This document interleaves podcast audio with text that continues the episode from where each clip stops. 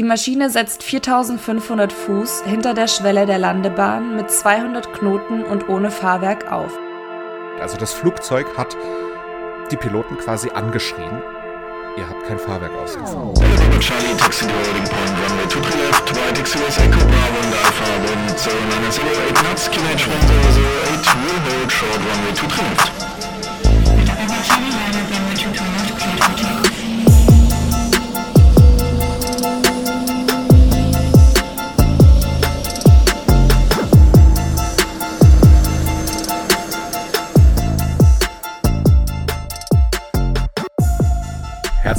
Zu einer neuen Folge Air Crash, der Flugunfall-Podcast.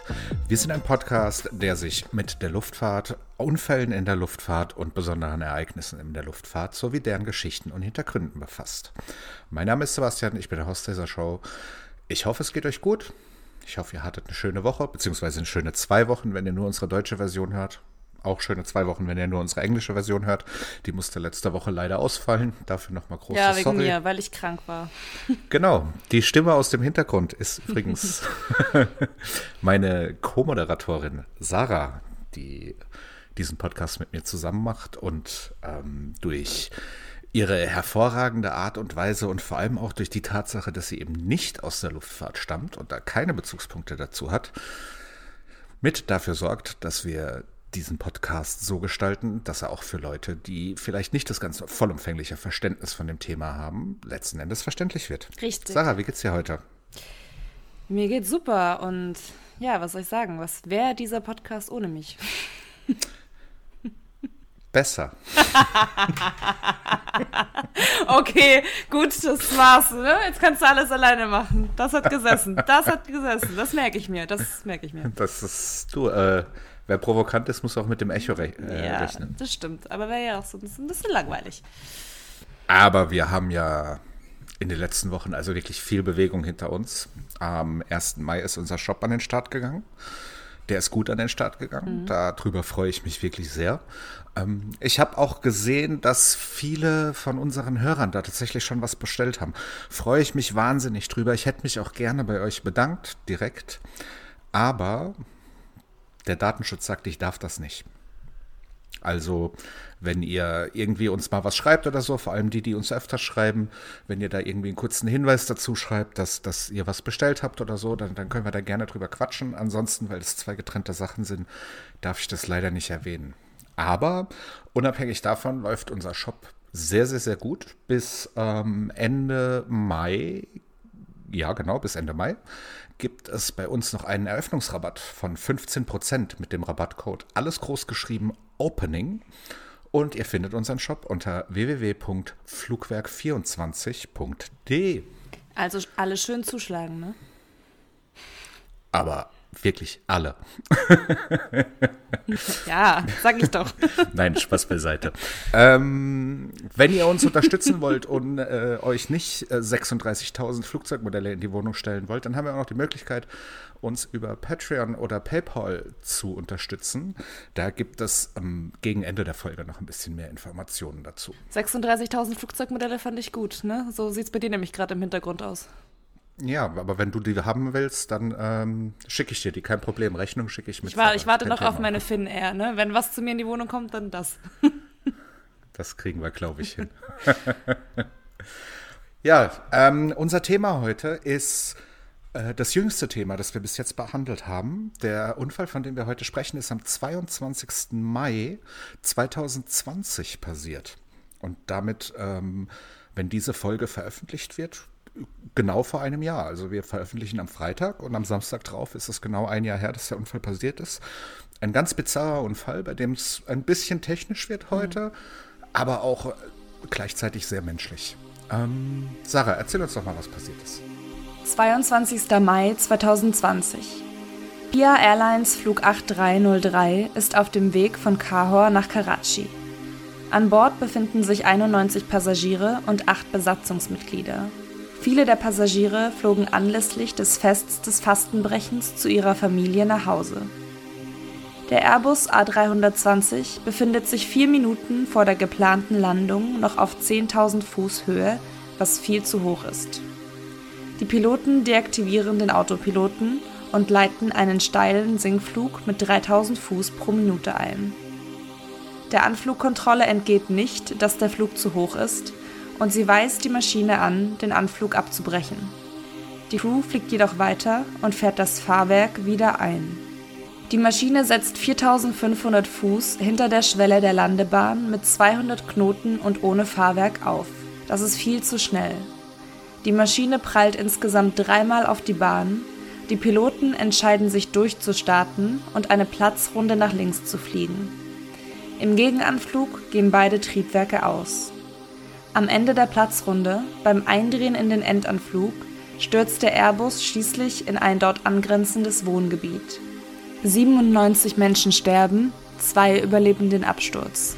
Zehn Tage später erliegt ein 13-jähriges Mädchen, das sich nicht an Bord befand, ihren schweren Verbrennungen, die sie sich bei dem Absturz zugezogen hatte.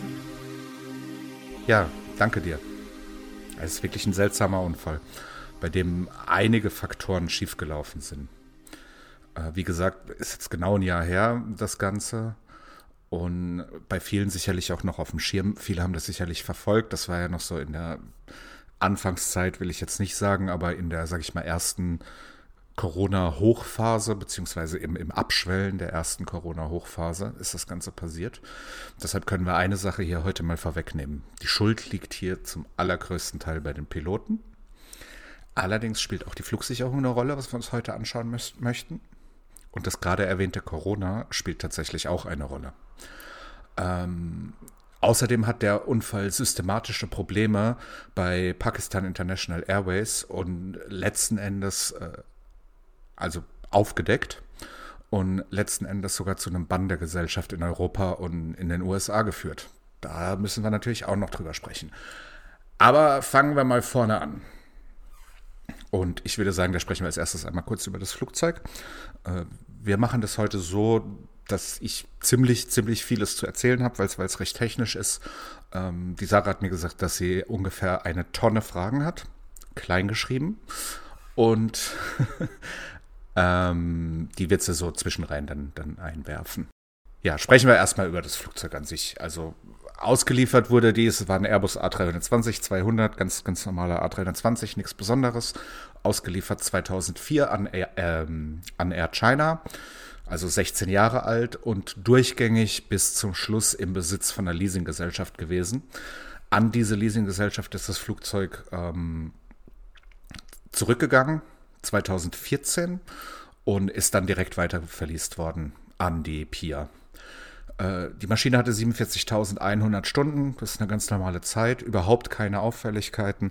Das Einzige, was vielleicht erwähnenswert wäre, aber für den Unfall keine Rolle spielt, ist, dass auch dieses Flugzeug von der Corona-Krise massiv betroffen war und ähm, seit dem letzten Check im März, also zwei Monate vor dem Unfall, fast drei Monate sogar vor dem Unfall, äh, nur acht Flüge mhm.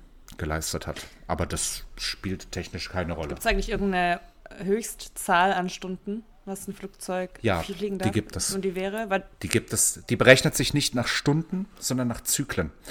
Ähm, es ist so, dass jedes, also Start, Reise, Flughöhe, Landung ist ein Zyklus. Und das hängt einfach damit zusammen, dass sich das Flugzeug, das wird ja bedruckt, also druckbeaufschlagt, damit wir atmen können. Da oben haben wir jetzt bei vielen Sachen, bei Helios vor allem, haben wir darüber gesprochen, über das Thema. Aber dadurch kannst du dir vorstellen, das Flugzeug wird von innen wie ein Ballon in Anführungsstrichen aufgeblasen. Ja, und das ist natürlich ein gewisser Stress auf die, ähm, ja, auf den Rumpf des Flugzeugs.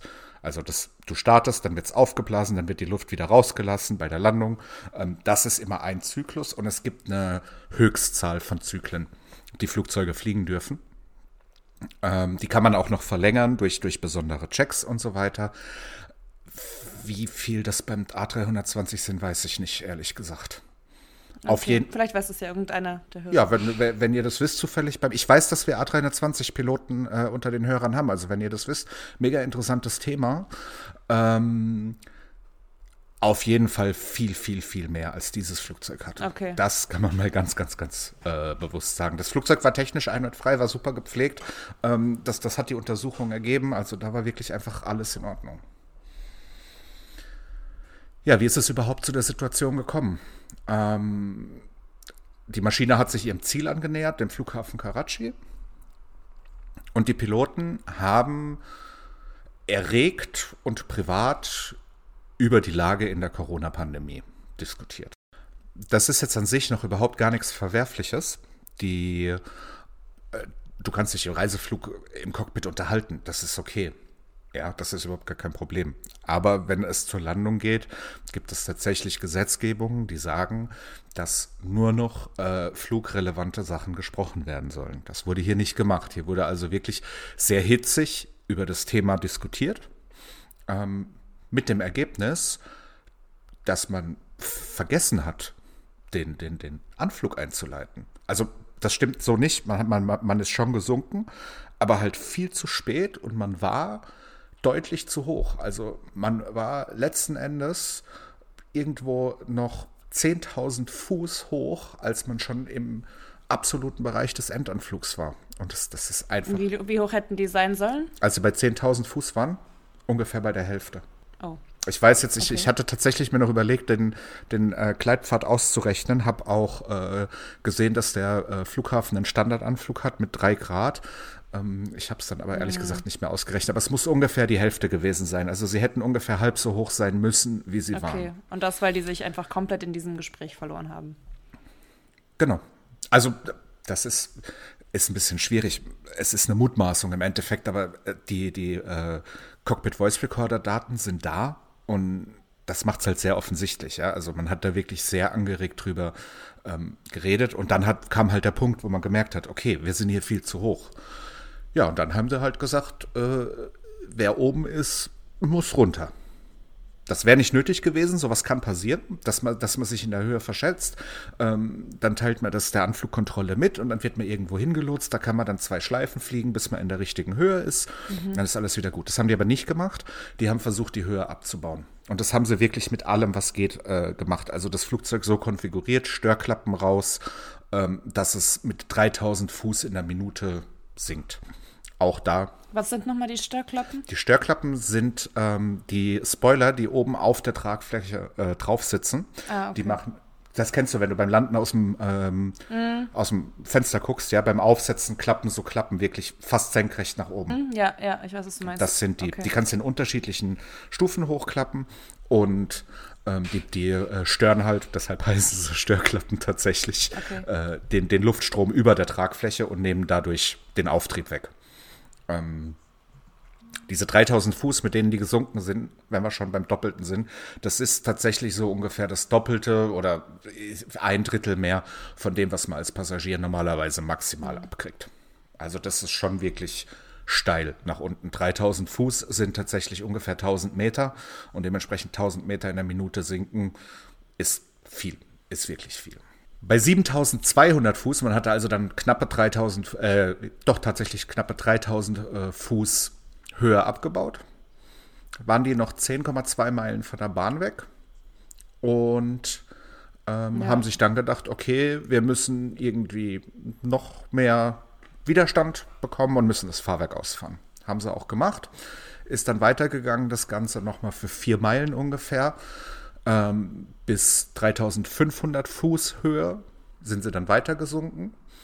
Und an dieser Stelle 6,1 Meilen, um genau zu sein, vor der Landebahnschwelle, hätten sie ähm, 2100 Fuß hoch sein müssen. Also auch hier nicht mehr ganz das Doppelte, aber doch noch deutlich über dem Gleitpfad.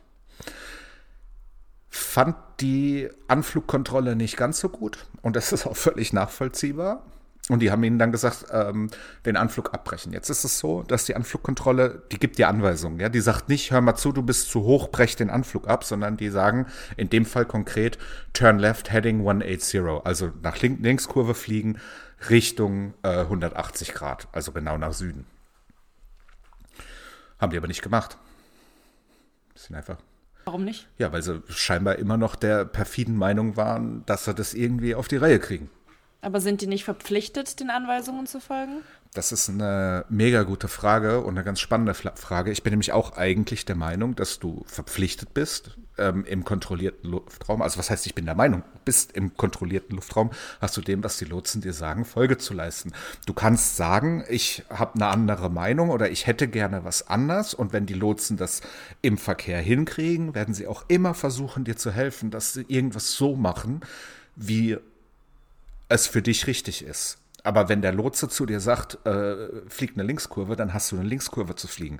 Und wenn ich im, im Endanflug, im langen Endanflug auf dem Flugplatz bin und der Lotse sagt zu mir, flieg eine Linkskurve, dann weiß ich, dass damit mein, mein Anflug abgebrochen ist. Ja, deswegen wundert mich das gerade, dass die dann einfach gesagt haben, ja, machen wir nicht. Ja. Also, äh, wenn das Ganze anders ausgegangen wäre, bin ich mir sicher, dass das ähm, ein Thema nach sich gezogen hätte in den USA, ich kenne es nur aus den USA, nennt man das Possible Pilot Deviation. Und da sagen die Controller dir dann ganz freundlich, wenn die Situation geklärt ist, dass du dir bitte mal einen Kuli nehmen sollst und eine Telefonnummer mhm. aufschreiben sollst. Und wenn die das zu dir sagen, dann weißt du, du hast ein Problem. Mhm. Weil die Telefonnummer, die rufst du dann danach an und da wird dir dann gesagt, dass man gegen dich ermittelt und so weiter. Also ich weiß, ich gehe mal davon aus, dass es in Pakistan ähnlich ist und äh, ich gehe auch davon aus, dass es dazu geführt hätte. Aber soweit äh, soll es ja gar nicht kommen, letzten Endes. Und jetzt ist was Wichtiges passiert. Und jetzt ist was passiert, was, was große Fragezeichen hinterlässt. Also das konnte auch nicht vollständig geklärt werden, was da passiert ist. Auf 1740 Fuß Höhe haben sie dann die Störklappen wieder eingefahren. Das ist nachvollziehbar, weil die Maschine dann in der richtig, halbwegs richtigen Geschwindigkeit war. Ähm, man ist äh, dem Gleitpfad tatsächlich nahe gekommen, deshalb hat man die Störklappen eingefahren. Dabei hat man aber auch das Fahrwerk eingefahren.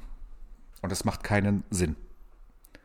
Wenn es eh schon draußen ist und du bist noch 1740 Fuß, also ein bisschen über 500 Meter über der Bahn oder über Land auf dem Weg zur Bahn, dann macht es keinen Sinn, das Fahrwerk einzufahren.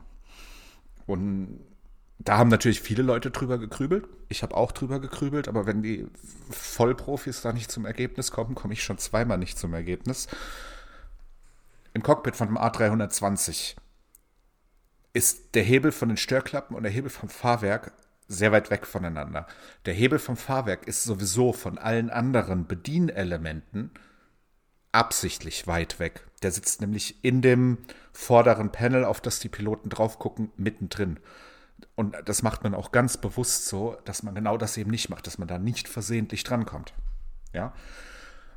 Es muss ein Versehen gewesen sein, ähm, eine mögliche Erklärung, Spekulationsalarm, Spekulationsalarm. Eine mögliche Erklärung ist, dass man in der Zeit schon äh, gemerkt hat, dass, dass, dass man hier richtig Mist gebaut hat und die komplette Situational Awareness verloren hat und einfach nicht mehr wusste, dass man das Fahrwerk noch schon ausgefahren hat und es nochmal ausfahren wollte. Auch da spricht aber wieder die, die Konstruktion von diesem Hebel dagegen, weil dieser Hebel ist in allen Flugzeugen so gestaltet, was ja auch völlig logisch ist. Hebel runter ist Fahrwerk runter, Hebel hoch ist Fahrwerk hoch. Ja. Also eigentlich unverwechselbar. Genau, du, du machst halt diese Bewegung nach oben. Man konnte das auch zweifelsfrei nachweisen. Also man kann ganz zweifelsfrei sagen, dass es keinen technischen Defekt gab, der, der das Fahrwerk wieder eingefahren hat. Das, das geht auch meiner, meines besten Wissens und Gewissens nach gar nicht. Ähm, sondern dass er wirklich durch die Betätigung des Fahrwerkshebels eingefahren wurde. Okay. Das, das konnte man definitiv so feststellen. Das ist eine ganz, ganz komische Sache. Und äh, dieser Teil dieses Unfalls wird auch unbeantwortet bleiben am heutigen Tag, weil es, wie gesagt, es weiß keiner. Und das wurde ja auch gar nicht irgendwie kommuniziert oder so, ne? Das, das auch auf dem genau, da haben wir nämlich jetzt das nächste Problem und da haben wir jetzt den einen Fehler, der nicht von den Piloten kommt, sondern der von der Flugsicherung kommt. Normalerweise ähm, wirst du von der Anflugkontrolle irgendwann an den Tower des Flughafens weitergeleitet und der Tower erteilt dir die Landefreigabe. Mhm. Der große Unterschied zwischen einem Tower und einer Anflugkontrolle ist klar. Auf der einen Seite ist der Tower wirklich nur für die letzten Meter um den Flughafen rum zuständig und die Anflugkontrolle für alles, was davor kommt beim, in dem Anflugprozess. Die Leute im Tower haben aber im Gegensatz zu den Leuten in der Anflugkontrolle Fenster. Die können rausgucken. Ja? Das heißt, sollte da ein Flugzeug mit eingefahrenem Fahrwerk anfliegen, gibt es eine sehr hohe Wahrscheinlichkeit, dass da jemand sagt, Junge, du hast dein Fahrwerk nicht ausgefahren. Vielleicht noch nicht unbedingt in fünf Meilen Entfernung, aber nah am Platz auf jeden Fall. Die Jungs im Tower, die gucken sich den landenden Verkehr an. Das ist hier aber nicht passiert. Hier ist was Seltsames passiert. Die ähm, Anflugkontrolle hat den Flug nicht weitergegeben an den Tower, sondern ähm, die, die Piloten haben bei der Anflugkontrolle die Landefreigabe erbeten, worauf die Landefrei, wobei, wo, worauf die Anflugkontrolle eigentlich hätte sagen müssen, ähm, melde dich beim Tower und ihm eine Frequenz geben für den Tower. Stattdessen haben die das Telefon in die Hand genommen, haben beim Tower angerufen und haben gefragt, ob es in Ordnung geht, dass die Maschine landet. Dann hätte der Tower eigentlich sagen müssen, gib mir den doch her. Haben die aber auch nicht mhm, gemacht, sondern haben ja. gesagt, ja, ist in Ordnung. Hä? Ja, genau. Hä?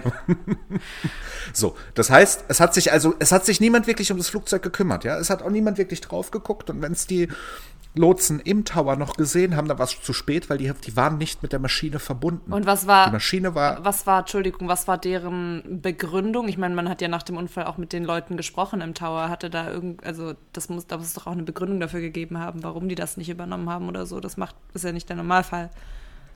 Habe ich im Untersuchungsbericht nichts dazu gefunden. Okay, aber ich kann jetzt, ja, okay.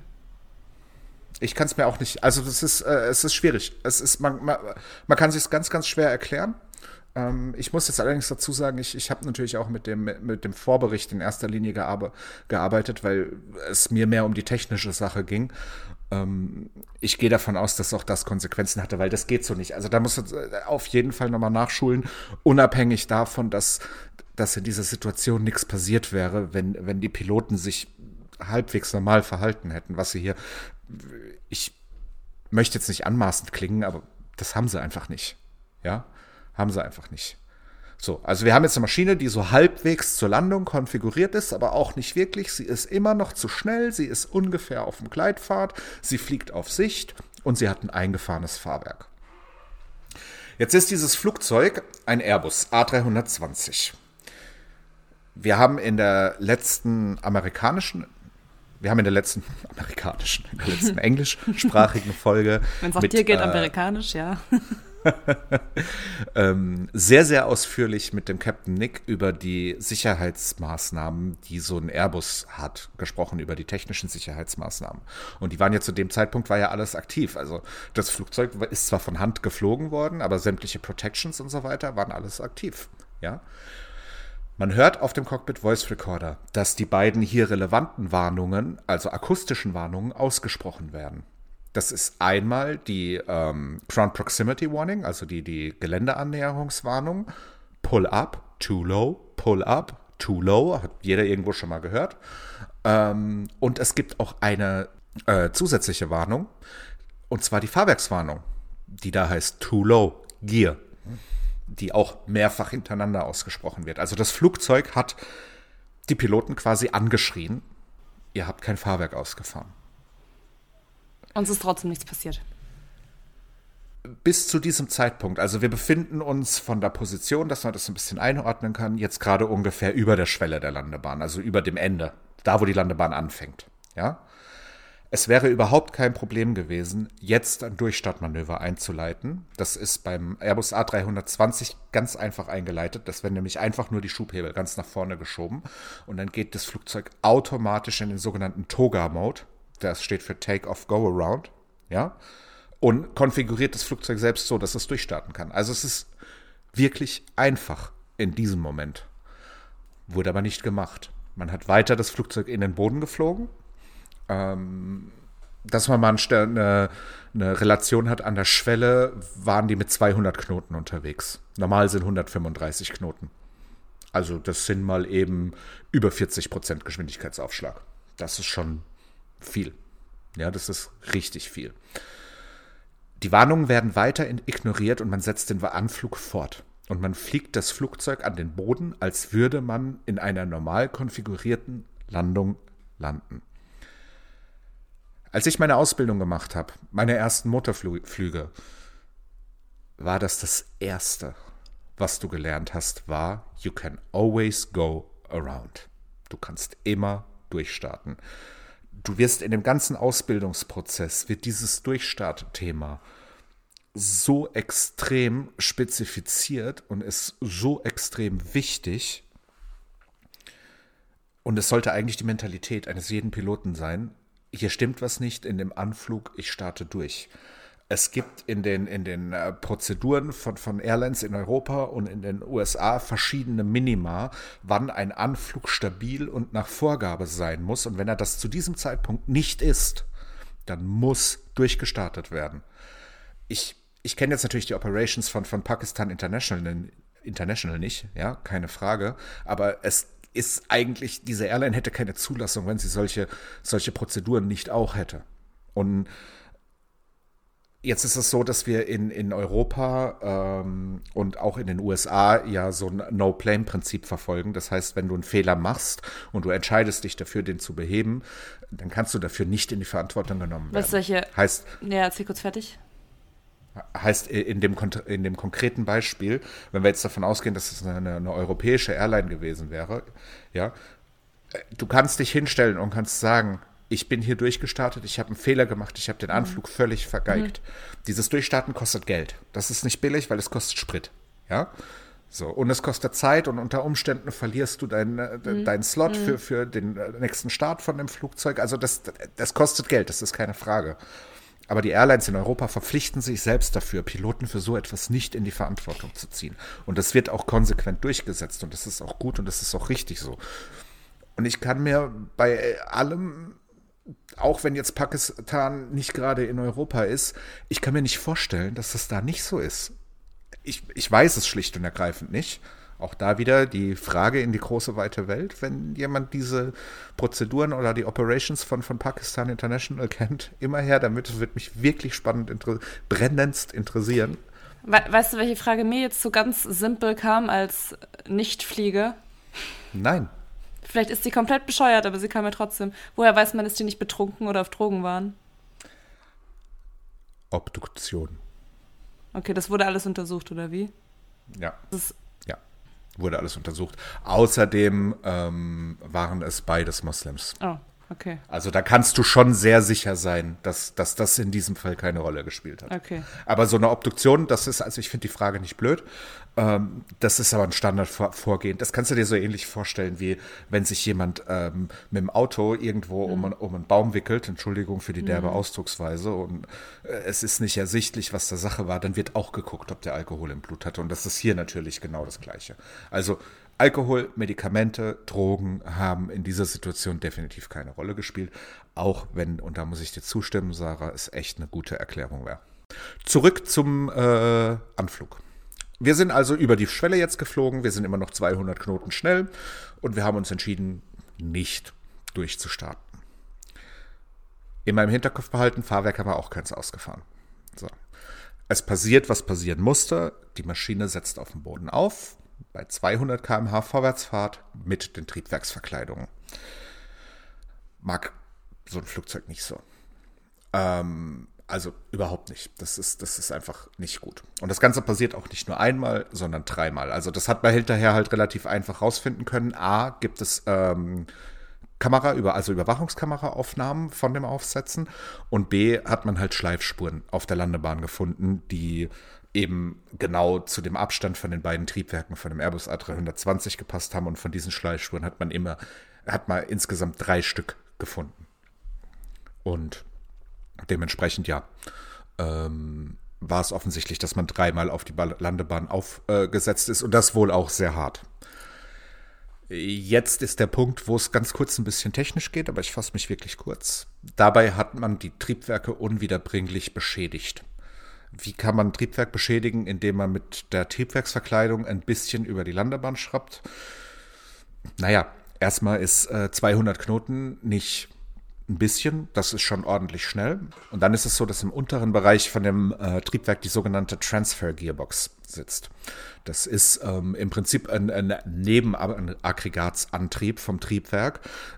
Damit werden die, ähm, also alles, was ähm, in irgendeiner Weise aus der Drehenergie von dem Triebwerk ähm, bedient wird, wie zum Beispiel die ähm, Generatoren und so weiter. Das wird halt damit betrieben. So. Und die sitzen da unten und die haben halt volle Kanne diesen Schlag abgekriegt und die sind regelrecht glatt gehobelt worden. Ja, und zwar wirklich das Getriebe im, im Inneren dieses Getriebes, die, die Zahnräder, die da ineinander greifen. Ähm, das ist dann noch ein paar Mal gut gegangen. Was nicht gut gegangen ist, ist das nächste. Und äh, da jetzt vielleicht mal dich, Sarah, was, was denkst du denn, was die, was die Entscheidung sein sollte, wenn man merkt, also du musst es ja gemerkt haben, die Triebwerke setzen auf. Äh, das ist ein total ungewöhnliches Geräusch. Das passt überhaupt nicht zu dem, äh, wie du normalerweise mit dem Fahrwerk aufsitzt. Dein, dein, dein Blick ist ja dementsprechend auch ein bisschen tiefer auf die Landebahn und so weiter. Ähm, was denkst du denn, was die richtige Reaktion wäre, was man in so einer Situation tun sollte? Also wenn ich jetzt schon aufgekommen bin und merke, dass es. Du merkst, genau, in dem Moment, wo du merkst, ich habe hier Mist gebaut, ich habe gerade ohne, ohne Fahrwerk das Flugzeug auf die Landebahn gesetzt. Ich würde nicht wieder abheben, sondern versuchen, das Flugzeug so schnell es geht zum Stehen zu bringen. Das ist eine hervorragende Idee. das ist wirklich eine hervorragende Idee, weil also erstens mal. Na, ich ich würde ich würd auch denken, dass ich gar nicht mehr, also gut, ich habe jetzt auch keine Ahnung vom Fliegen, aber wenn, das wird sich ja bei der Landung auch so angefühlt haben, als äh, wäre wirklich was kaputt gegangen. Da würde ich mich, glaube ich, gar nicht trauen, wieder abzuheben, weil ich denken würde, das wird gar nicht klappen. Was ich, was ich nicht beurteilen kann, ist, ob man das im, im Geräuschverhalten sofort hört gegen den anderen Lärm, den die Triebwerke veranstalten, dass diese ähm, dieses Getriebe Also ich habe es mir gerade sehr massiv vorgestellt. Ja, ja, klar. Ähm, aber ich meine dann in dem weiteren Prozess, also ob man diesen, diesen Schaden sofort daraus hört, das kann ich tatsächlich nicht beurteilen, spielt aber auch gar keine Rolle. Weil, wenn du gelandet bist, wenn du den Boden berührt hast und du bist in einer Extremsituation, dann hast du am Boden zu bleiben. Das lernt man auch so in, in jeder Flugschule. Nein, das sagt. Ja, ähm, das bringt eine ganze Menge Probleme mit sich, weil ohne Bremsen und ohne rollende Räder bremst so ein Flugzeug nicht so gut. Ich kann nicht beurteilen, ob die Schubumkehr in dem Fall noch funktionieren würde. Das ist beim, beim A320 ist das auch eine Schubumkehr, die sich auseinanderzieht, die also keine Klappen, die irgendwie nach unten gehen, aufmachen muss. Ähm, dementsprechend weiß ich nicht, ob die noch gehen würde. Ansonsten hättest du quasi keine Möglichkeit, das Flugzeug zu verlangsamen, außer ne. die Reibung am Boden. Ne, ja, die Reibung das, am. Entschuldigung, ich muss kurz unterbrechen. Genau, das war, mein, nämlich, war nämlich mein Gedanke. Wie schnell wäre das dann überhaupt zum Stehen gekommen? Wahrscheinlich noch innerhalb von der Landebahn. Also nicht sonderlich angenehm. Du hast ein sehr hohes Feuerrisiko, wenn sowas passiert. Ähm, aber es ist ja diese Reibung die ist ja da und die erhöht sich ja auch. Also das ist ja, es kommt ja dann auch die Nase irgendwann auf den Boden, dann hast du eine dritte Fläche, wo, wo das Flugzeug Reibung generiert. Wenn du dich erinnerst, ähm, bei unserer Gimli-Kleider-Folge, einer der Gründe, warum diese Geschichte so gut ausgegangen ist, wie sie ausgegangen ist, ist, weil das Bugfahrwerk eingeklappt ist und die Nase vom Flugzeug auf den Boden geknallt ist. Ja, und dementsprechend die Reibung hatte. Also bei der hohen Geschwindigkeit, bei 200 Knoten, ist diese Reibung äh, sicherlich erstmal nicht sonderlich effektiv. Sie wird mhm. aber sehr schnell effektiv. Ja. Wir sind bei 40 Prozent Geschwindigkeitsüberschuss gegenüber dem, was normal ist bei so einer Landung das kann mhm. schon sein, dass das nicht am Ende der Landebahn geendet hätte. Aber an den Enden der Landebahn gibt es auch noch Vorkehrungen. Ähm, da ist der Asphalt dann in so einer, ich weiß gar nicht, wie das technisch umgesetzt wird, das, das ist ein Bauthema. Auf jeden Fall ist der Asphalt so gestaltet, dass das Flugzeug da rein sinkt und so weiter. Ähm, das wäre schon in dem Fall die richtige Entscheidung gewesen. Vor allem, dass sich die Passagiere auch gedacht haben müssen. Die müssen ja mitbekommen haben. Das muss der Horror für die Passagiere gewesen sein. Die müssen Angst gehabt haben ohne Ende und das auch völlig nachvollziehbarerweise. Wurde da irgendeine Durchsage gemacht oder irgendwas von den Piloten, warum Nein. die wieder Gar nichts, okay. Also die wurden einfach komplett im Unwissen gelassen. Da sind wir aber wieder bei dem Thema aus unserer Flugsicherheitsfolge ja, Aviate, Navigate, ist, ja, Communicate. Dass sie mit was anderem beschäftigt waren, logischerweise. Ja, und in ja. dem Fall sogar ganz Aber extrem. trotzdem, ja. Ja, auf jeden Fall haben sie dann die Entscheidung getroffen, die sie lange hätten vorher treffen sollen, nämlich durchzustarten. Also die ganze Zeit, wo Durchstarten die richtige Entscheidung war, haben sie es nicht gemacht. Wo Durchstarten die komplett falsche Entscheidung war, sind sie durchgestartet. Mhm. Und das hat dann zu richtigen Problemen geführt. Die haben also erstmal im Toga-Mode, den ich eben ja kurz erklärt habe, äh, die Maschine wieder in die Luft gebracht ähm, und sind in eine Platzrunde nach äh, links eingeflogen. Also eine Platzrunde ist im Prinzip von der Landebahn weg, eine Kurve um 90 Grad, ein Stück raus, nochmal eine Kurve um 90 Grad, dann quasi parallel zur Landebahn in die entgegengesetzte Richtung fliegen und am Ende nochmal die zwei Kurven wieder zurück auf die Landebahn. Ist ähm, der äh, in der Kleinfliegerei klassische Anflug auf dem Flughafen. Du fliegst immer irgendwo in diese, du fliegst immer irgendwo in diese gerade gezeichnete Platzrunde ein und fliegst dann von da deine Landung. Ähm, die sind in diese Platzrunde, haben das auch der äh, Luftverkehrskontrolle mitgeteilt und haben gesagt, dass sie eine Platzrunde fliegen und dann einen zweiten Anflug. Soweit ist es aber nicht mehr gekommen, weil ungefähr äh, fünf Minuten nach dem Durchstarten sind beide Triebwerke ausgefallen. Und das ist natürlich nicht sonderlich gut. Das ist in großer Höhe schon nicht sonderlich gut, aber das ist in niedriger Höhe ganz, ganz, ganz, ganz schlecht. Ich möchte auch hier nochmal kurz zu dem äh, Gimli-Kleider zurückgehen, weil das ja hier auch passiert ist. Da sind auch beide Triebwerke ausgefallen. Ja.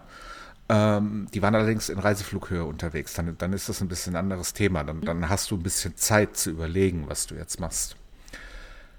Wenn in einem modernen Flugzeug beide Triebwerke ausfallen, dann klappt unter dem Flugzeug die Ram Air Turbine aus. Das ist im Prinzip wie ein kleines Windrad, das für die Hydraulik so die notwendigste Energie liefert.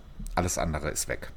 Ja, also ich habe wirklich nur noch das, das aller, aller Notwendigste, was ich zum Fliegen brauche in diesem Moment. Ähm, so wie es beim Gimli leider auch war, da haben wir, Sarah, wenn du dich erinnerst oder wenn ihr euch auch beim Zuhören erinnert, da war es ja dann so, dass äh, das Fahrwerk dieser Ram Air Turbine im Weg gestanden ist und, und dadurch mhm. die Anströmung schlecht war, was die Steuerung wieder schwerer gemacht hat und so weiter. Ist jetzt bei so einem Airbus nicht ganz so weil ja die Steuerbefehle sowieso ähm, elektronisch umgesetzt werden. Also ich habe ja keine direkte Verbindung von meinen Steuerelementen zu, äh, zu den Steuerflächen letzten Endes, aber trotzdem habe ich halt nur noch das Grundessentielle zum Fliegen. Aber es muss doch auf dem Cockpit Voice Recorder irgendwas, irgendein Gespräch von denen noch zu hören gewesen sein bis zum Absturz. Die müssen doch irgendwas noch kommuniziert haben, was da genau schiefgelaufen ist. Wir sind ein jugendfreier Podcast. es, gibt, ähm, es gibt nur einzelne Aussagen auf dem Voice Recorder. Also ähm, es gibt nichts, aus dem du schließen kannst, dass es äh, ein, ein weitgehendes Verständnis der Situation gab oder irgendwie sowas in der Richtung. Ich möchte an der Stelle äh, nicht sagen, mhm. dass sie überhaupt nicht wussten, was da jetzt Sache war. Ähm, aber es gibt keine Hinweise darauf, dass sie es wussten. Genauso gibt es auch keine Hinweise darauf, dass sie es nicht wussten. Also die haben, also nicht, haben, die haben nicht irgendwie gesagt, also denen ist, ähm, ja, also denen ist nichts irgendwie. Also nichts, was, äh, nichts, was in irgendeiner Form ähm, übersetzt worden wäre, so dass ich es verstanden hätte. Okay. Und ich glaube, dass, dass es bei was Relevantem, äh, dass es schon der Fall gewesen wäre. Von daher, äh, mhm. nein, tatsächlich nicht. Okay, wow. Ich möchte das aber mal kurz mit einem Fall vergleichen, den wir noch nicht behandelt haben, den wir aber auf jeden Fall noch behandeln werden. Und zwar ist es äh, die Geschichte rund um Sully und den Hudson River. Warum ich das anführe, ist folgendes. Das ist auch ein A320 gewesen.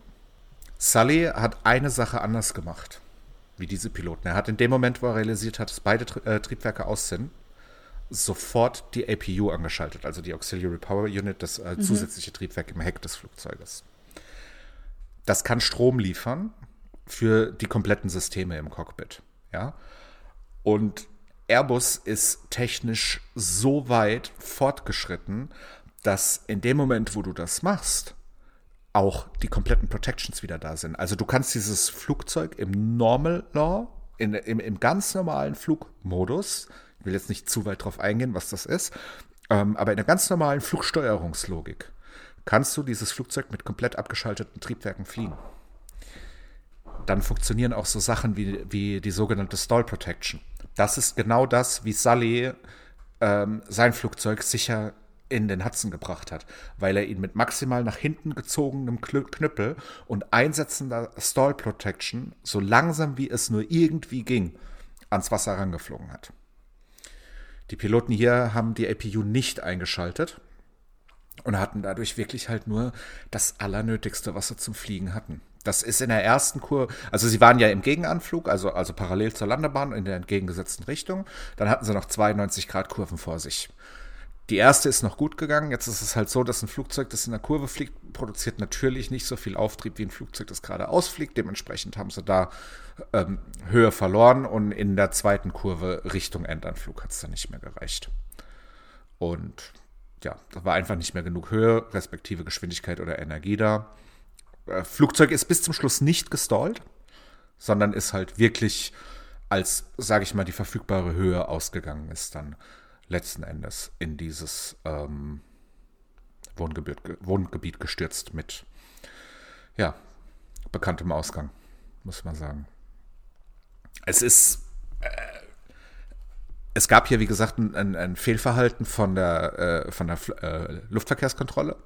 Kein sonderlich großes, nicht sonderlich viel, aber es gab es. Aber das, das Verhalten von der, von der Crew an sich ist halt echt unglaublich. Ja, ähm, die Art und Weise dieser Fehler, die da gemacht worden sind. Es ist halt auch keine, keine Good Airmanship zu sagen, ich habe jetzt diesen, diesen Anflug komplett verbaselt. Ähm, ich versuche das irgendwie da runterzudrücken. Diese, diese Reaktion, die, die ist mir nicht begreiflich, weil es wird ja aufgezeichnet, dass du mit 3000 Fuß in der Minute sinkst. Es wird aufgezeichnet, dass du an diesem Punkt X mit 10.000 Fuß viel zu hoch ankommst. Recht das waren doch auch sehr erfahrene Piloten, oder? Erfahrene Piloten waren es ja. Also es waren, ähm, ich, ich habe jetzt äh, tatsächlich in dem Fall die, die, die, weder vom Piloten noch, äh, weder vom Kapitän noch vom First Officer die, die Flugstunden im Kopf, ähm, aber sie waren äh, erfahren und sie waren vollständig ausreichend qualifiziert, um diesen Flug auszuführen und sie waren auch vollständig ausreichend zertifiziert, um diesen Flug auszuführen muss man bei Pakistan International dazu sagen, kommen wir gleich zu. Mhm. also sie waren auf jeden Fall, ähm, es waren Flieger, ja. Und ein Flieger sollte in dieser Situation, wenn ich merke, ich habe einen Fehler gemacht, dann sollte ich nicht diesen Fehler unmittelbar versuchen rückgängig zu machen oder gar versuchen zu verschleiern, was eine Unterstellung ist. Das wissen wir nicht, ob sie das gemacht haben, um den Fehler zu verschleiern, den sie gemacht haben. Ja? Aber sie haben ja offensichtlich versucht, ihr Flugzeug noch auf dem Kurs, auf dem sie waren, auf die Bahn zu drücken. Also waren das, das machst du einfach nicht. Waren das absolute Basics, die die falsch gemacht haben? Ja, ja. Also das sind wirklich Sachen, ich sage mal, ähm, um das Fehlverhalten dieser Crew zu erkennen, wenn du Flugschüler bist, du musst Du musst gar keine Flugstunde gehabt haben. Du musst ein paar Theoriestunden gehabt haben. Und wenn du zwei Flugstunden hattest, dann erkennst du, dass das mehr als unverantwortlich war, dass die da, was, was die da gemacht haben. Das ist, ich versuche dir mal äh, ein, ein, guter Vergleich. Mhm. Du fährst mit deinem Auto mit 160. Ja?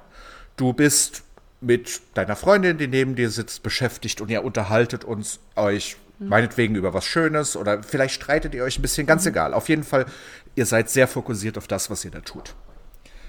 Ihr müsst von der Autobahn runter. Du bist mit 160 unterwegs. Du realisierst es an dem 50 Meter bis zur Ausfahrtsschild. Dass du eigentlich von der Autobahn runter musst. Und du bist zu dem Zeitpunkt auf der linken Spur und überholst gerade noch einen LKW. Jeder Autofahrer wird dir sagen, jetzt an dem LKW vorbeizustechen und voll in die Eisen zu gehen, ist das Unverantwortlichste, was du machen kannst. Absolut. Ja, du, hast, du fährst weiter. Du hast in dem ja, Moment einen Fehler gemacht und dann fährst du halt zur nächsten Ausfahrt weiter. Richtig. Und wenn richtig. das am Vierenheimer Dreieck Richtung Frankfurt ist, hast du halt verloren. Grüße gehen raus ins Vierenheimer Dreieck, ist mir da passiert. Mega klasse. Äh, 78 Kilometer Umweg. Danke dafür.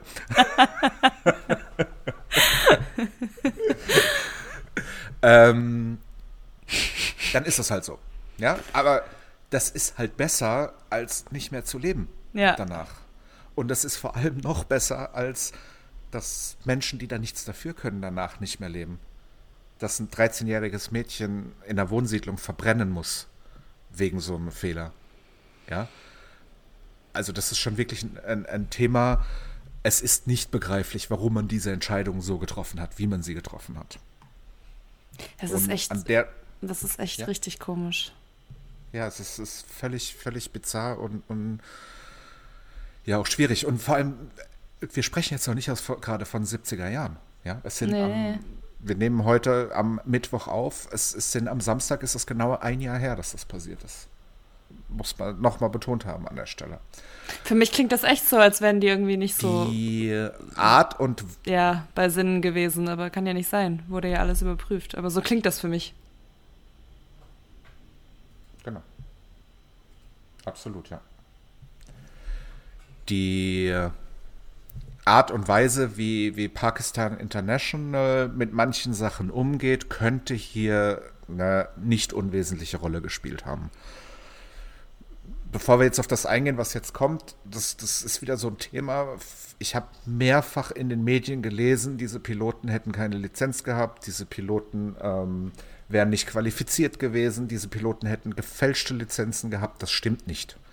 Diese beiden Piloten hatten korrekt ausgestellte, korrekt erworbene Lizenzen als Verkehrspilot einen Airbus A320 mit Passagieren zu fliegen. Punkt. Aber bereits etwas mehr als ein Jahr vor dem Unfall hat die pakistanische Luftsicherheitsbehörde angefangen, Vorfälle zu untersuchen, weil sie Hinweise mhm. darauf bekommen haben, dass es in Pakistan ein Problem mit gefälschten Lizenzen gibt.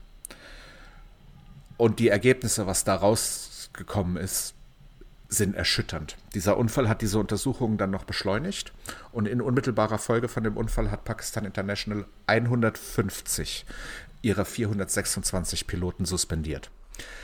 Der Grund für diese ähm, Suspendierung war der Verdacht auf zweifelhafte Lizenzen. Eine zweifelhafte Lizenz ist immer dann der Fall, wenn nicht ganz klar ist, ob die Lizenz auf dem ganz normalen und üblichen Weg erworben wurde. 150 von 426. Das ist krass. Wie kann sowas passieren?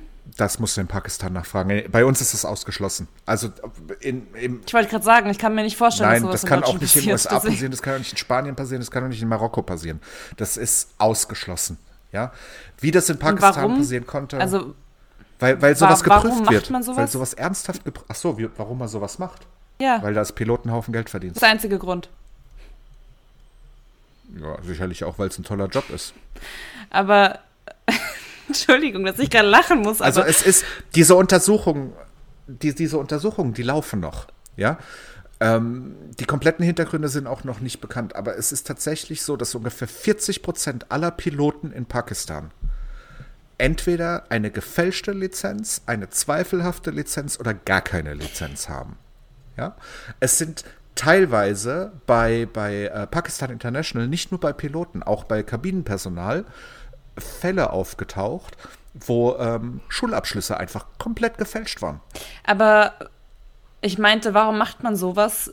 Weil man weiß ja, wenn man keine Lizenz hat, dass das nicht sicher ist zu fliegen. Also wer, wer nimmt denn schon diese ganze Verantwortung auf sich? Das frage ich mich. Mhm, dann ich würde die Frage wirklich gerne jemandem stellen, der, der Also ist doch, das ist doch richtig, das ist doch richtig dumm. Es gibt immer wieder. ja, das ist bescheuert, Sarah. Es ist bescheuert einfach nur. Ich würde diese Frage gerne jemandem stellen, der das gemacht hat und würde da auch tatsächlich auch gar nicht jetzt unbedingt öffentlich, aber ich, ich würde wirklich gerne die Hintergründe verstehen. Aber ich glaube, mit einem halbwegs normalen Moralverständnis kannst du das Ich meine, wenn es jetzt nur um Geld geht, dann kannst du doch auch andere Wege finden, als irgendwie äh, 200 Menschen in den Tod zu fliegen, oder? Also, jetzt mal wirklich. Ja. Kiloweise Goldmünzen klauen. Grüße gehen nochmal raus, diesmal an den Remo-Clan. Ähm. ja. Also. Da ist die Art und Weise, äh, das, Sarah, das können wir jetzt noch eine Stunde diskutieren.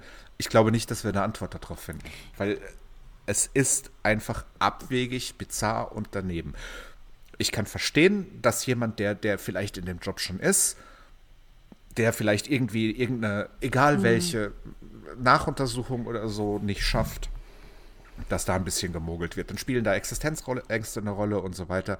Aber das war ja in Pakistan nicht der Fall. Oder ist in Pakistan nicht der Fall. Da ist es ja wirklich so, dass auf ein Berufsziel hingefälscht wird.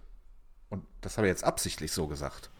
Ja. Mhm. Ähm, Deswegen, ich frage mich, was die da denken. Oh, es gibt zwar richtig viel Geld, aber ich kann eigentlich in der Maschine jetzt gar nicht zu 100% fliegen. Aber ja, wird schon gut gehen, ich versuch's mal. Ja. Oder was? Ja, genau. Naja, also man kann jetzt das Ganze sarkastisch und makaber sehen und kann sagen, viele von denen haben ja immerhin Erfahrung. Ja, mit der Erfahrung lernst du es ja auch. Aber das, äh, das ist Blödsinn. Ja. Mhm. Also das ist natürlich, ähm, das ändert das Problem nicht. Wer auf jeden Fall sich das Ganze sehr, sehr, sehr deutlich angeguckt hat, sind die Europäische Union und die Vereinigten Staaten. Die haben nämlich aus der Konsequenz raus die EASA in, zuerst in, in der Europäischen Union, danach in Großbritannien, müssen wir ja mittlerweile unterscheiden, ähm, und letzten Endes auch die FAA in den Vereinigten Staaten, haben Pakistan International tatsächlich äh, gebannt. Also Pakistan International sind ja Flugzeuge, die man kennt, steht groß Pier drauf, eigentlich keine unbekannte Fluggesellschaft, jetzt schon. Die dürfen nämlich im Moment weder in die USA noch in Deutschland. Vor allem, ich frage mich, bei wie vielen anderen, in wie vielen anderen Ländern das wohl noch der Fall ist. Das wird bestimmt nicht die einzige. Ich glaube, dass das wirklich eine sehr, sehr, sehr lokale Thematik ist. Also, ja, es ist, ja. wir müssen offen, wir müssen vielleicht, ja, aber in Anbetracht bei all den Airlines, die es gibt. Ja, aber da, da, also da, da spielt ja auch ähm, Moralität, äh, Moral und, und Überprüfungen und so weiter eine Rolle. Ja, wir haben und im Moment wahrscheinlich sogar am allermeisten in dieser Industrie ein Ausbildungsproblem. Das ist damals in San Francisco bei dem Air Asiana Flug, als die 777 äh, in die Landebahnschwelle geknallt ist, aufgefallen, äh, wo sich hinterher herausgestellt hat, dass die Piloten weil man es so angewiesen hat, so oft mit der Autoland-Funktion gelandet sind, dass sie letzten Endes das Landen verlernt haben. Ähm, solche Probleme gibt es und das, das will ich auch gar nicht kleinreden. Aber das, was, was hier in Pakistan passiert ist, und gerade jetzt auch, ich meine, die Untersuchungen haben 2019 angefallen, angefangen. Ähm, das hätte man jetzt auch in anderen Ländern mitbekommen. Und ich glaube wirklich, dass das ein ganz, ganz, ganz lokales Problem ist, dass das ein systemisches, ein sehr tiefgreifendes systemisches Problem ist, wo man schlicht und ergreifend rausfinden muss, warum es passiert und es danach abstellen. Aber ich glaube nicht, dass das was ist, was irgendwo auf der, anders auf der Welt passiert. Natürlich kann ich mich da irren, ja, keine Frage, aber ich will mich da nicht irren. Ja. Weil es ist halt einfach ein krasses Thema. Unglaublich. Ja. Das ist echt sowas, dass Menschen wirklich sowas machen. Absolut. Aber gut, das kann man sich ja bei vielen anderen Sachen auch fragen. Sagt uns mal eure Meinung zu dem Unfall. Also es ist ja ähm, wirklich noch relativ frisch. Ich glaube auch, dass ihn viele noch auf dem Schirm haben. Äh, von daher, da, da, freuen wir uns auf jeden Fall sehr, wenn ihr, wenn ihr uns dazu was sagt.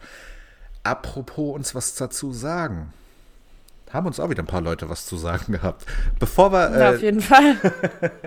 bevor wir aber dazu kommen, noch ganz kurz der Hinweis. Ähm, Aircrash ist ein kostenloser Podcast. Wir sind bei allen gängigen Podcast-Plattformen. Ändert nichts daran, dass die Produktion von diesem Podcast gar nicht mal so unaufwendig ist und auch ein kleines bisschen Geld kostet. Und wenn ihr, wenn euch gefällt, was wir hier machen und ihr habt Bock, uns da vielleicht ein bisschen zu unterstützen, äh, könnt ihr das sehr gerne machen über Patreon. Wir sind bei Patreon. Da findet ihr uns unter www.patreon.com slash aircrashpodcast. Oder wenn ihr eher Lust habt, uns vielleicht mal irgendwie einmalig eine, eine kleine Unterstützung zu zukommen zu lassen, findet ihr uns bei PayPal unter www.paypal.me slash aircrashpodcast. Beides hilft uns sehr, diesen, diesen Podcast am Laufen zu halten und da sind wir immer sehr dankbar dafür. Unabhängig davon, ähm, wenn ihr uns unterstützen wollt und eine materielle Gegenleistung dafür haben möchtet, schaut in unserem Shop vorbei www.flugwerk24.de.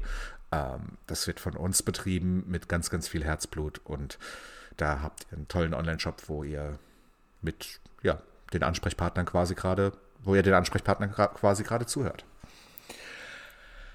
Ähm, einen kleinen Hinweis habe ich außerdem noch in dem Thema und zwar YouTube. Ich weiß, die allermeisten von euch hören uns als Podcast und das ist auch so gedacht. Ähm, es gibt aber tatsächlich viele Leute, das sehen wir ja in den Statistiken, die sich unsere Folgen auf YouTube anhören ähm, und das als Nicht-Abonnenten bei YouTube tun. Wenn ihr euch jetzt angesprochen fühlt, dieser YouTube-Algorithmus, der ist extrem krass. Und der ist extrem unfreundlich ähm, Producern gegenüber oder Content-Creatern gegenüber. Deshalb, wenn ihr uns auf YouTube hört und euch äh, alle zwei Wochen die Folge raussucht, klickt einmal auf den Abonnieren-Button, klickt einmal auf den Like-Button und macht einmal die Glocke. Da würde ich mich wirklich mega früher freuen. Ich habe mich da in den letzten Wochen ein bisschen mit auseinandergesetzt. Nicht nur du. Ja, stimmt. Sarah auch. Ähm, ich habe mich in den letzten. Jetzt kommt. Bitte? Ja, nee, sag, sag, sag, sag. Ich habe mich in den letzten Wochen ein bisschen damit auseinandergesetzt. Also es ist wirklich so, ähm, wir, wir, wir betteln nicht nach Abos oder so, das machen wir ja bei den Podcast-Plattformen auch nicht.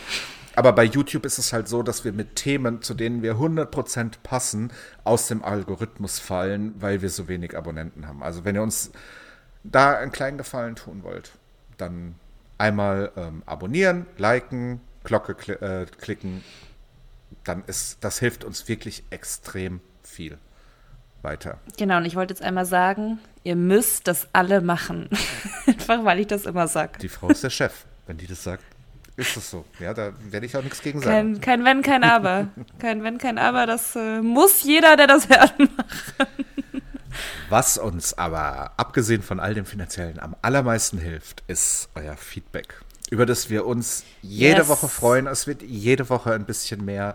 Es sind Oh immer oh ja. ganz tolle Beiträge dabei. Wir müssen mittlerweile sehr, sehr stark selektieren, was wir hier mit in die Folgen bringen. Ähm, und versuchen immer da einen Überblick, auch nicht nur unbedingt über die letzte Folge, sondern auch über die Reise des Aircrash Podcasts. Uh. Oh, Sebastian.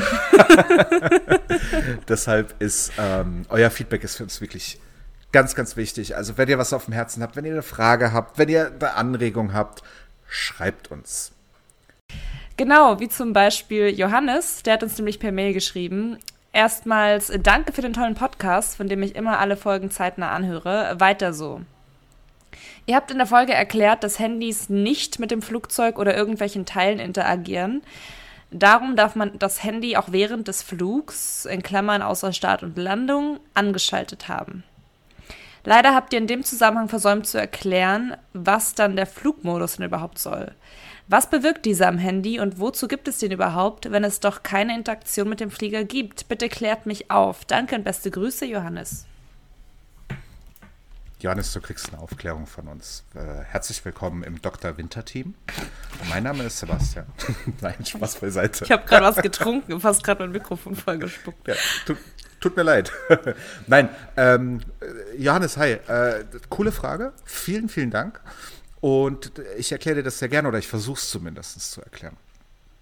Der Flugmodus, man kann jetzt salopp und einfach sagen, der Flugmodus ist ein Überbleibsel, ist er aber tatsächlich. Die tatsächliche und die eigentliche Funktion des Flugmoduses ist es, Gespräche, Handygespräche zu unterbinden. Ähm, das ist jetzt heutzutage nicht mehr ganz so einfach, da das ja auch über WLAN geht, etc.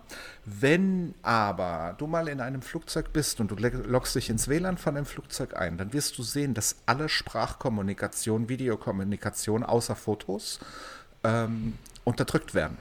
Ja? Und das hat letzten Endes ähm, flugsicherheitstechnische Gründe. Ja? Es ist halt wenn was schief läuft, schon besser, wenn jemand macht, dass er aus dem Flugzeug rauskommt und nicht erst noch Gott und der Welt am Telefon davon erzählt oder ein Video davon macht. Video davon machen können wir nicht, unter, kann keiner unterbinden, ist überhaupt keine Frage, weil das kann ich natürlich auch offline, aber ich kann halt ähm, äh, Situational Livestreams und so weiter verhindern. Also da geht es tatsächlich, ähm, ja, darum sollte was sein, Schaden in Grenzen zu halten. Das ist der tatsächliche Grund. Jetzt könnte man natürlich sagen, ja, aber es gab ja früher diese In-Flight-Telefone. Ja, die hat man aber einfach abgeschaltet, wenn das war. Also das ist tatsächlich ähm, der, der Hauptgrund, dass, die, dass es keine Verbindung äh, nach außen gibt, äh, gibt, wenn sie denn aus irgendwelchen Gründen gerade gefährlich sein könnte. Ja, dann ähm, hat Tom uns per E-Mail geschrieben. Hallo ihr beiden, ist ein super Podcast, den ihr da macht. Sehr genau recherchiert, technisch genau und vor allem nie reißerisch aufgemacht. In Klammern bin seit Jahren Feuerwehrangehöriger. Ich brauche keine Sensationen mehr, wenn ihr versteht, was ich meine. Klammer zu. Da könnte sich Mayday Alarm im Cockpit mal was bei euch abschauen. Übrigens, ich konnte meine Flugangst damit bekämpfen, mich mit Flugunfällen und ihren Ursachen zu beschäftigen. Mit der Zeit habe ich für mich erkannt, dass die Zwischenfälle meistens viele Ursachen haben und nicht eine einzige allein. Warum manche Passagiere, Schrägstrich Crewmitglieder das Ereignis überstehen konnten, äh, in Klammern zum Beispiel das Thema Sicherheitsunterweisung und warum man den Inhalt dieser ernst, äh, dieser ernst nehmen sollte, zum Beispiel, dass man auch am Boden bis zum Schluss angeschnallt sitzen bleiben soll. Ich sag nur, in Anführungsstrichen, kreuzende Baufahrzeuge. Das Thema Sicherheitsanweisungen habt ihr dankenswerterweise auch schon behandelt und habt, Moment, und habt, genau, und immer mal wieder erwähnt. Und dass im Nachhinein aus solchen Unglücken viel für zukünftige Sicherheitsmaßnahmen daraus abgeleitet werden konnte. Entschuldigung, das war jetzt gerade ein sehr langer, verzettelter Satz. Und in genau die Richtung geht euer Podcast. Super für mich. Jetzt bekomme ich die Infos quasi direkt geliefert und dann noch professionell aufbereitet. Macht weiter so. Vielen Dank für euren Podcast und viele Grüße, Tom. Tom, vielen lieben Dank. Ähm, Tom muss mehr Punkte machen beim Schreiben. Tom muss mehr Punkte machen beim Schreiben.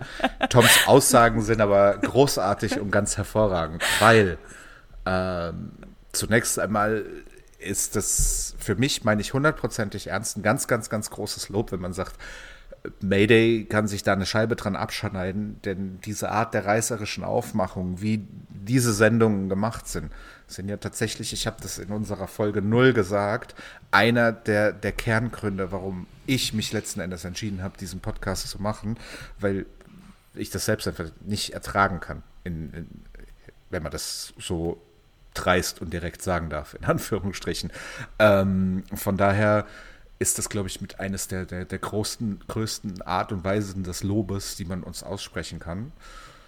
Und das gleiche gilt auch für das, was du folgend geschrieben hast. Weil auch das ist äh, Sarah und mir immer ein großes Anliegen, dieses Thema Flugsicherheit, wie sicher Fliegen ist, an negativen Beispielen das Positive herauszuheben ähm, das ist genau die Art und Weise von dem, von dem, was wir hier machen wollen. Vielleicht nicht ganz so eine Aussage, die so hundertprozentig zu dem heutigen Fall passt, aber wir sind ja auch nicht im Pakistan. ähm, die, nein, viel, wirklich ganz ernsthaftes, äh, aufrichtiges, großes Dankeschön dafür. Und ja, mach es gut, Jung. Ja, ihr müsst uns natürlich nicht unbedingt eine E-Mail schreiben. Ihr könnt uns auch über das Kontaktformular kontaktieren auf aircrashpodcast.de. So wie Uwe, der hat uns nämlich da geschrieben, ich habe gerade eure beiden Episoden über die Entführung der Landshut gehört. In Sarahs Reaktion spiegeln sich auch die Reaktion und die Unwissenheit meiner beiden Kinder wieder, die in Sarahs Alter sind. Ich möchte aber noch kurz zwei interessante Randnotizen hinzufügen. In einem Interview des damaligen First Officer Jürgen Vitor erzählte er selbst, dass sein erster Flug als First Officer in sechs Wochen, äh, nicht in sechs Wochen, als er, Entschuldigung, ich muss den Satz nochmal anfangen. Erstens, in einem Interview des damaligen First Officer Jürgen Vitor erzählte er selbst, dass sein erster Flug als First Officer sechs Wochen nach der Entführung nicht nur sein erster Flug wieder war, sondern ihm die Lufthansa als Flugzeug genau diese Landshut bei deren ersten Flug nach deren völligen Überholung gab. Auch setzte man ihm einen Trainingskapitän mit ins Cockpit, um ihm genau das, um genau, um ihn genau zu testen. Entschuldigung, ich weiß nicht, warum ich heute nicht lesen kann. Hätte die Lufthansa bei Andreas Lubitz genauso konsequent gehandelt, hätte viele Jahre später die Katastrophe mit 149 Opfern niemals stattgefunden. Zweitens, zur RAF und deren brutalen Verbrechen. Zweimal ist die RAF bei mir und in meiner Familie aufgetaucht. Am 19.03.1979 wurde der Vermieter meines Studentenapartments von Terroristinnen mit mehreren Schüssen niedergeschossen, um ihrem Gefährten Christian klar die Flucht zu ermöglichen. Der zuvor kräftige Mann Mitte 40 lag monatelang im Krankenhaus und verstarb im kommenden Jahr an den Folgen. Er hinterließ seine Frau und die 17-jährige Tochter. Zweitens. Nach dem Hubschrauberflug am 6.8.1978 war die RAF-Gruppe im Außenbereich eines Cafés in Michelstadt im Odenwald. Die Studentin, die sie damals dort bediente, ist meine Schwägerin. Sie habe sehr viele Leute vom BKA an diesem Tag kennengelernt. Vielen Dank für euren wertvollen Podcast und euch weiter alles Gute, Uwe. Ja, wow. Hoho. Uwe, ähm, hi. Äh, vielen, vielen, vielen Dank für dein, äh, für dein großartiges Feedback. Ähm, die, äh, die Altersthematik deiner Töchter trifft ja nicht nur die Sarah, sondern auch mich tatsächlich. Auch ich habe ja den, den ähm, RF-Terror nicht mehr am eigenen Leib, möchte ich jetzt fast sagen, mitbekommen. Ähm, da finde ich die Sichtweise, die du, die du schilderst, natürlich wahnsinnig interessant. Die Geschichte, dass äh, Jürgen Wieters erster Flug tatsächlich auf der Landshut war, wusste ich nicht, bin ich ganz offen und ehrlich. Habe ich äh, tatsächlich nie gehört und ich kenne auch dieses Interview nicht, muss ich, muss ich auch ehrlich dazu sagen. Mm, ich ähm, auch nicht. Finde ich aber interessant. Finde ich interessant. Dass ein Trainingscaptain bei seinem ersten Flug dabei war, ist eine ganz normale Sache. Das ist ein ganz normaler Prozess, wenn jemand ähm, länger nicht geflogen ist, wenn jemand so ein Ereignis hinter sich hatte, dass dann mit dem Trainingscaptain geflogen wird. Das ist äh, völlig normal. Das ist auch in den Operations festgeschrieben. Also da gibt es überhaupt gar kein Abweichen davon. Das, das ist soweit auch völlig in Ordnung. Ich gehe davon aus, dass du, als du dieses Feedback uns geschrieben hast, ähm, unsere Folge zum Germanwings Absturz noch nicht gehört hast. Das ist unsere Folge 17. Ähm, dementsprechend möchte ich dem jetzt auch gar nicht vorgreifen und äh, werde auf die äh, Thematik Germanwings an dieser Stelle nicht weiter eingehen. Wozu ich aber was sagen möchte, sind die beiden Geschichten, ähm, die du zum Thema RAF beitragen kannst. Das ist wieder mal einer dieser Punkte, den ich, ich, ich habe das ja auch in der Folge und auch danach in dem, in dem Interview mehrfach gesagt, als wir für diese Folge recherchiert haben, ist mir auch erst, bin ich ganz ehrlich, bewusst geworden, wie, wie präsent dieses Thema in den 70er Jahren war und wie mhm. viele Berührungspunkte es, es dazu gegeben hat. Und umso schlimmer finde ich es halt, dass es, dass es heute aus der Gesellschaft so langsam verschwindet und einfach rausgelöscht wird deshalb nehme ich auch seitdem immer wieder sehr, sehr, sehr gerne Landshut-Feedback mit rein, weil, weil ich mich, auch wenn ich es nicht selbst erlebt habe, schon seitdem so ein bisschen dafür einsetze, dass halt dieser komische, widerliche Punkt der, der deutschen Vergangenheit, ähm, deutscher linksradikaler Terrorismus eben nicht aus dem Gedächtnis der, der Menschen verschwindet. Deshalb fand ich dein Feedback wirklich super, super wertvoll. Du hattest uns zwei Links mitgeschickt, die mega interessant sind zu den beiden Geschichten aus deiner Familie. Die habe ich mir jetzt einfach mal erlaubt, mit in die Show Notes mit reinzupacken, dass unsere Hörer sich die auch anschauen können. Wenn ihr uns auch Feedback zukommen lassen wollt, haben wir euch äh, vom Feedback gesagt, ist das absolut Wichtigste für, für uns überhaupt, denn damit äh, steigt und fällt dieser Podcast dann schickt uns gerne Feedback. Wir haben verschiedene Möglichkeiten. Ihr erreicht uns per E-Mail unter feedback at aircrashpodcast.de. In den sozialen Medien, Facebook und Instagram, und erreicht ihr uns bei beiden unter dem Handle at aircrashpodcast. Da könnt ihr uns auch gerne folgen. Wir posten da regelmäßig äh, andere Geschichten aus der Luftfahrt, schöne Bilder und so weiter. Ähm, Schaut da rein und wenn ihr schon dabei seid, ähm, Follows da zu lassen, dann lasst bei @flugwerk24 auch noch einen da, dann sind wir mega happy. Das müsst ihr alle machen. Sarah wie gesagt, ist die Chefin. Wenn diese sagt, dann ist es so. Äh, nein, aber Spaß beiseite. Also das sind die, das sind die äh, Kontaktoptionen, die ihr habt, wenn ihr uns erreichen wollt. Auch das immer in den Shownotes nochmal alles drin. Wenn ich das jetzt irgendwie zu schnell runtergerattert habe, da, da findet ihr das alles, steht das alles ganz genau drin, wie ihr euch, äh, wie ihr uns erreichen könnt.